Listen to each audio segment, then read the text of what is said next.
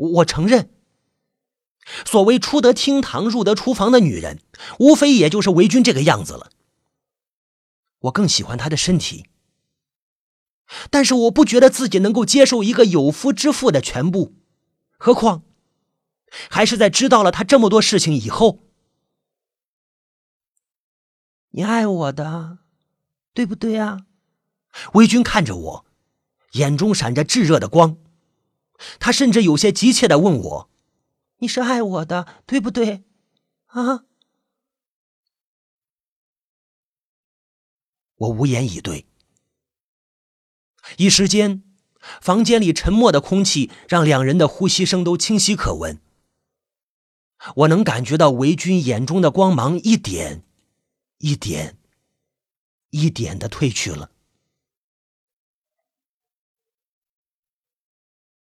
说笑的，他又恢复了之前那种轻松的表情，拉起了我的手。我们坐着说话好吗？我把这一切都讲给你听。维军的声音有一种魔力，吸引着我，不自觉的想要听下去。就那么由着他牵着我的手坐到床边，他靠在我的胸口。之前你问我从哪儿学来这门手艺，我总是顾左右言他，是因为我觉得你还是不要知道我这门手艺的来龙去脉会比较好。手艺，我不自觉的又想起了下面冰柜里的尸体，那朵花儿，血肉之花。手艺，这也叫一门手艺。啊，知道凌迟吧？维军的手指轻轻的在我的胸口划着，他轻轻的说出这句话的时候，我感觉到我的脊背如遭电击，整个人瘫软在床上，不能动弹。维军坐低身子，眼睛亮得吓人，让我不敢直视。我这门手艺。就叫凌迟。其实你那天晚上离开这里，他就知道了。但是他忙着出货，没空对付你。维军已经不再看我，仿佛在喃喃自语。他第三天回来的时候，知道你还没有通过房东退房，你一定还会再回来。他虽然不知道你曾经在楼下偷看，但是以他点滴不漏的性格，他不会放过你。而他刚刚接触到的一个金主，正好能帮他做这件事，所以他回来以后，告诉我，让我打你电话，把你叫回来。他知道你喜欢我。那天我跟你在店里聊天的时候，他就在外面看着。而且啊，哪有不偷腥的猫啊？我已经没有办法做任何动作，只觉得大片大片的冷汗在背后出现。我求他放过你，他就打我，打完了就要我，要完了再打。我劝他不要跟那些黑道的人相交太深，否则被吃上以后真的脱不开身。况且，你也未必知道是怎么回事，可能只是正常的搬迁。他打消了找那位金主做掉你的念头。唉，你说，我这算不算又救了你一次啊？我不得不承认。如果王老板动用那所谓的内幕资源来针对我的话，恐怕我的下半生都要在逃亡中度过。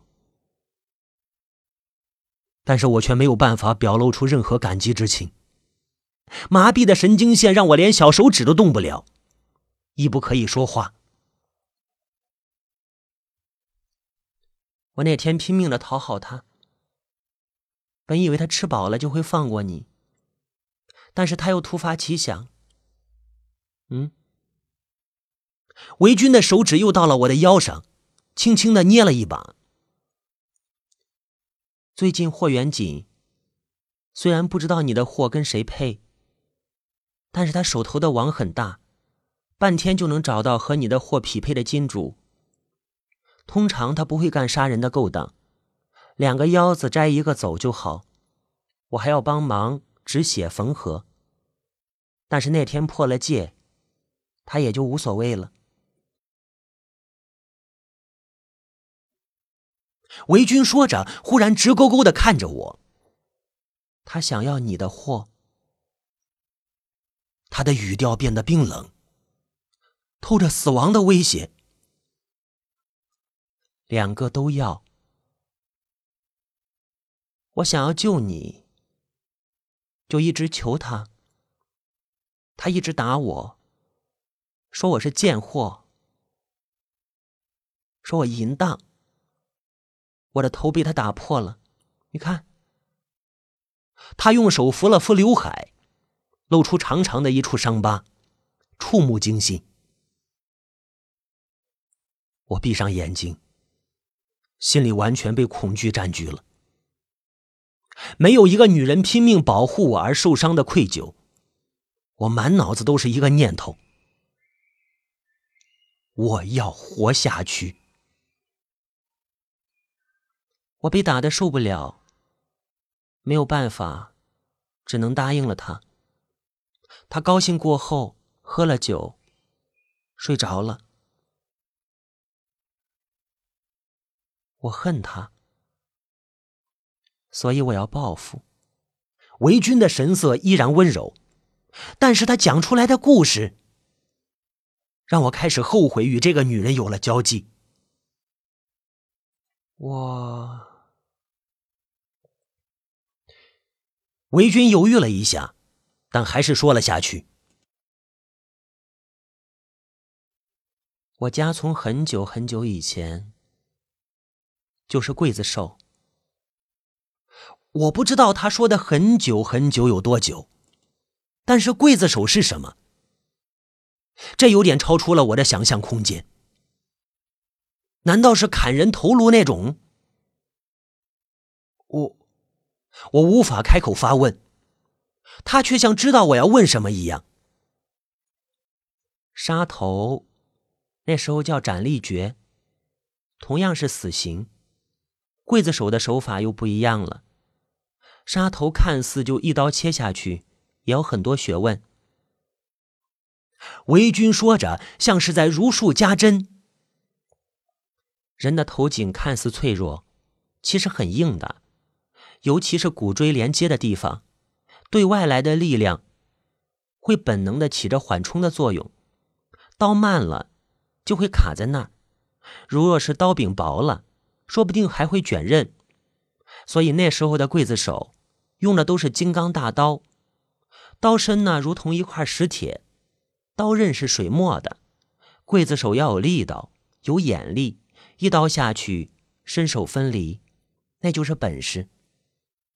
你想啊，几百几千个人看着呢，还有监斩关在上面，要是砍个半死不活的，丢了份子事儿小。那是要被治罪的，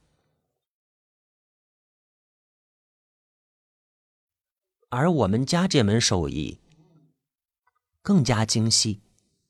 说到这里，维军显露出了一丝自豪。凌迟可不是一刀两刀的活儿，同样出一趟红差，他们一刀下去，生死立判，不过须臾片刻的事。我们的活儿要往细了做，能出到三天。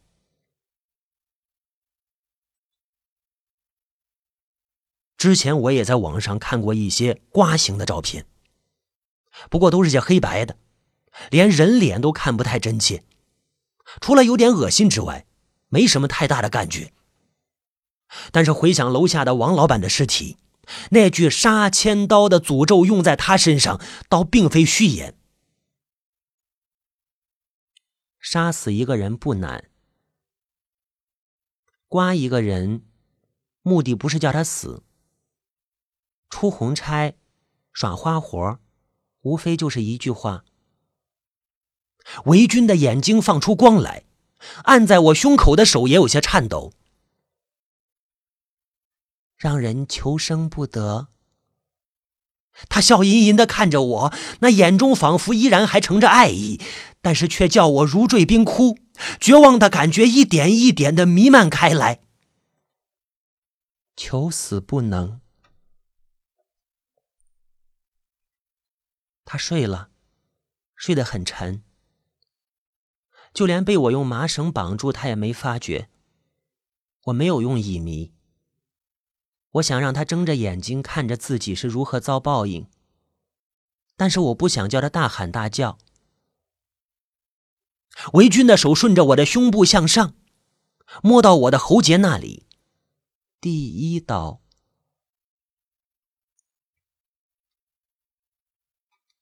接下来的四刀，割的都很浅，刚好割断老王的脚筋手筋。我把他的手脚绳子解开了，只是腰间还环着两道。其实呢，只要切断他的脊髓就可以了，但是那样他就感觉不到接下来的痛苦。我宁可多费点手脚。割完这四刀，老王的眼神变了，喉咙里发出了咿咿呀呀的声音，分明是在哀求。虽然他一直待我不好。但是从我认识他那天开始，他也算是一条硬汉。才这么一会儿就开始求饶，实在是叫我有些失望。我不说话，往他胸口泼了几次冷水去血气，看他慢慢的平息了下来。刀斜着一走，他右胸的一小片皮肉被片了下来，血珠子一连串的渗出来，我有点紧张。这一刀好像切的有点深了，赶紧呢用酒精棉花蘸着伤口。他忽然剧烈的扭动起来，但是被绳子环住了腰，他也动不了。我就跟他说：“别动，为你好，别动啊。”我小的时候呢，听爷爷说故事提起过，我们这一行也就两个套路：鱼鳞瓜。和凤羽碎，都是明朝传下来的。鱼鳞瓜是初级，也要割一千五百八十五刀。被刮过的人的皮肉分离，浑身上下布满了鱼鳞那般规整的创口，每一刀需得小心，绕过血脉。但是刮下的肉块的体积比较大，不用像在绿豆里找石头那样的精细。但是这样子已是不易了。明清改朝换代，到了清末呢，能下三百刀的刽子手都寥寥无几。我太爷爷能走六百刀的红差，一时无他，就凭着这个，他还弄了一顶七品的顶戴花翎呢。至于凤羽穗呢，手抄本里只提了技术要领，没有往深了说。我知道太爷爷没有成功过。那本手抄本被我看得通透，我就时常想着呀，有一天我能够完成凤羽穗，完成我太爷爷也没能完成的事。但是这把刀一直只是做一些杀鸡屠狗的事，直到遇见老王，他又给了我接触人体的机会。他是个器官贩子，虽然我有些抗拒老王拿我这门手艺去害人赚钱的行径。但是我得承认，每次只有在活人身体上切割的时候，那把刀才有了灵性。我不知道自己的记忆精进到了什么一个地步。面对老王的活生生的裸体，我觉得我手中的刀仿佛发出了隐隐的低鸣。我们这门手艺有三个门槛：技、术、道。太爷爷最多到了技的巅峰，他在手抄本里自述，原本他是有跨进术的境界的，但是受了顶戴花翎之后，沾了功名利禄，每每出红差都要顾及太多，再也没有心无旁骛的心境了。咱们再说老王，我的刀再刺入老王右胸半分，随着刀锋的移动，他肌肉翻卷起来，皮肉被割开时，血丝好像被不断拉长的蛛丝，一根根断裂、撕开。这情景美丽极了，我的眼里渐渐的没有了老王，只剩下一块有待我精雕细琢的璞玉。刀沿着老王的肋条，斜着割下一条条的肉。凤羽碎不同于鱼鳞瓜，割下来的碎肉必须必须与人体连着，好像凤凰的一根根的羽鳞。肌肉外翻的红色，犹如百鸟之黄一般的妖艳。不多时，老王的右胸以及右肋的地方已经变得支离破碎的一堆碎肉，长短不一，血滴滴答答的从上面流下来，好像一朵朵初春的玫瑰花瓣。美极了，美极了！我的刀继续在他的肋条上雕刻着，他的肋条被刮出了嗤嗤的声响。透过外翻的肌肉，甚至已经隐约可见他的脏器。老王被剧痛折磨的死去活来，但却发不出声来。他胸口大幅度的起伏着，眼睛拼命的瞪向我这边，又是这种讨厌的眼神。他每次打我，都是这么瞪着我，好像我做了天大的错事一样。好吧。我决定改变流程。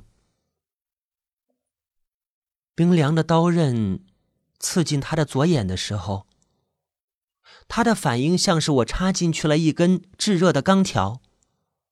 我的刀旋转的时候，他的那颗眼球完整的被旋了出来。他的眼睛啊，从来没有瞪得像今天这样大。我握着那颗眼球的时候，他仿佛还在颤抖。我拿起它，对准老王剩下的一只眼睛，我说：“看见了吗？啊，看见了吗？”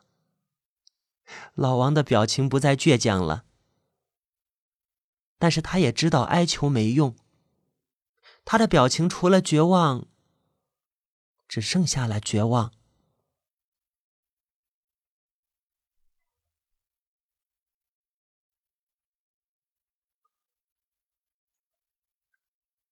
最后，我也被刮了，真是可怕呀！所以说啊，女人如狼虎，烈焰需谨慎。可惜这个道理我明白的太晚了。闭上眼的最后一瞬，我仿佛看见王老板来到我的面前。脸上一抹浅笑，让他娇媚极了。王老板向我伸出手，我喃喃的说：“我们不会再分开了，我们不会再分开了。”